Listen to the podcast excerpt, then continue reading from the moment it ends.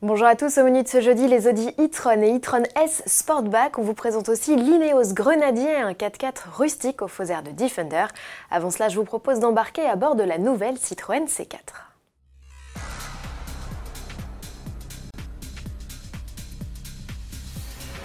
Il n'y a plus rien que vous ne sachiez déjà sur la nouvelle C4, si ce n'est ses tarifs. En attendant de les connaître, on reparle de la berline SUVisée, puisque Autoplus a pu l'approcher. L'occasion pour notre journaliste Stéphane Martin de monter à bord et de nous parler notamment de l'habitabilité aux places arrière, l'un des points forts de ce nouveau modèle si l'on en croit le constructeur. Alors, verdict en vidéo.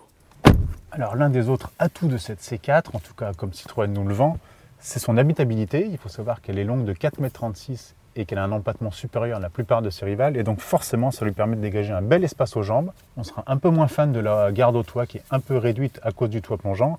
Mais pour le reste, on retrouve les assises moelleuses, une belle largeur au coude. Côté coffre, même si le volume progresse comparé à l'ancienne C4 avec 380 litres, c'est toujours moins bien qu'une Peugeot 308. Qu'il s'agisse des versions thermiques ou 100% électriques, tout le monde est logé à la même enseigne. Vous adorez déjà cette C4 Alors offrez-vous la miniature pour commencer à l'échelle 1,43e ou 1,64e, tarif de 5 à 37 euros hors promo et hors frais de livraison.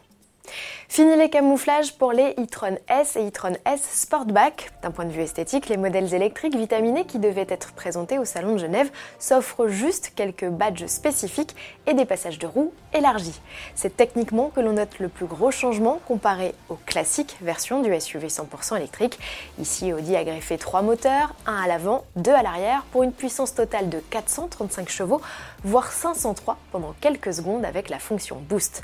Le couple grimpe alors de 808 à 973 Nm. Côté autonomie, Audi assure qu'il est toujours possible de parcourir environ 360 km grâce à la batterie de 95 kWh, à condition bien sûr de ne pas trop titiller l'accélérateur. Le 0 à 100 km/h est expédié en 4 secondes 5. Les e-tron S et e-tron S Sportback seront lancés à l'automne, tarif 96 600 euros pour le SUV et 99 200 euros pour son pendant coupé. Le Defender a son lot de fans, parmi lesquels Jim Radcliffe, patron du groupe pétrochimique Ineos, et qui a décidé de se lancer dans l'automobile. À l'annonce de l'arrêt de l'iconique baroudeur en 2016, ce milliardaire britannique a fondé sa société dans l'optique de faire revivre l'iconique 4x4 rustique. Après trois ans de travail, on découvre le grenadier du nom du pub où il a été imaginé.